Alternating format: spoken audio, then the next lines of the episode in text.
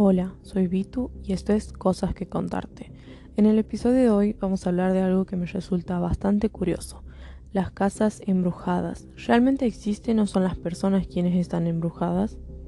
Alrededor del mundo existen millones de casas abandonadas, hay muchas historias de ellas, pero nos vamos a centrar particularmente en una. Esta es la historia de Amityville, estado de Nueva York, Estados Unidos. Se trata del 112 de Ocean Avenue, una casa de estilo colonial de tres pisos cubiertas por tejas oscuras y una fachada blanca. Una casa, a mi entender, bastante pintoresca por fuera, muy espaciosa, donde cualquier familia quisiera vivir el gran sueño americano.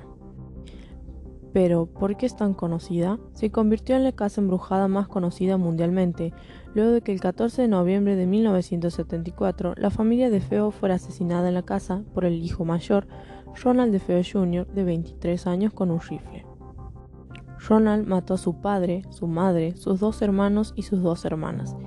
Estos hechos ocurrieron alrededor de las 3 de la mañana. Todas las víctimas estaban en sus camas, boca abajo y sin señal de alguna lucha. El propio Ronald, autor del crimen, apareció a las 6.30 pm en un bar cercano a su casa y exclamó, Necesito ayuda, creo que mi padre y mi madre fueron asesinados.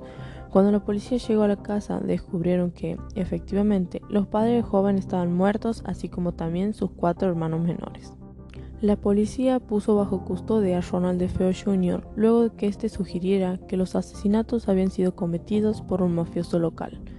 Pero, cuando en sus versiones de los hechos comenzaron a aparecer inconsistencias y se probó que el mafioso tenía una coartada, al joven no le quedó más remedio que confesar ser él mismo el autor.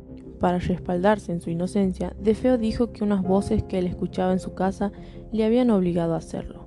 Aquel testimonio resultó absurdo para el juzgado, ya que tenían entendido que Ronald tenía un pequeño historial delictivo y coqueteaba con las drogas. El joven perdió contra la ley, la cual le obligó a cumplir una condena por seis homicidios de segundo grado, por lo tanto cumpliría cadena perpetua sin libertad condicional. Poco más de un año después de la tragedia, una nueva familia compró la casa y se mudaron en ella. El lugar era de ensueño y su valor muy accesible. Se preguntarán quién en sus años juicio se mudaría allí sabiendo lo que ocurrió. Cuando prácticamente te están regalando una casa es imposible decir que no, ¿verdad? Esto fue lo que le sucedió a George y Katie Lutz luego de llegar al lugar junto a sus tres hijos.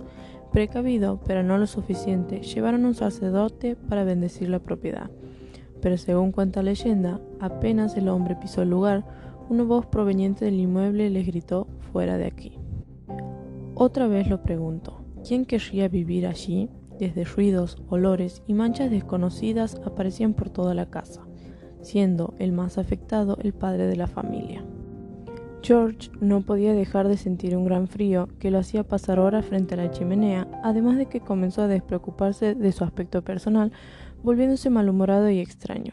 Y así, tras los múltiples ataques, la familia abandonó todo y se fueron del lugar sin nada. Si bien el horror en Amityville se convirtió en una leyenda en sí, había una que le precedía y podría explicar todos los extraños hechos que vivieron estas familias.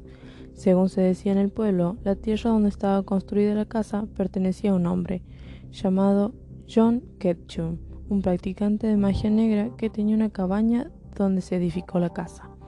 El hombre también pidió que sus restos fueran enterrados en aquella tierra. Otra leyenda aseguraba que los indios Sinikuk también en algún momento vivieron en estas tierras, los cuales fueron utilizados para albergar a los enfermos y los locos que fueron dejados morir. Entonces, historias, leyendas sobre una casa. ¿Hay alguna explicación no paranormal que pudiera explicar esto? Probablemente desde la psicología podríamos hablar de un acting out por parte de Ronald de Feo y una sugestión por parte de los Lots una vez que se mudaron allí.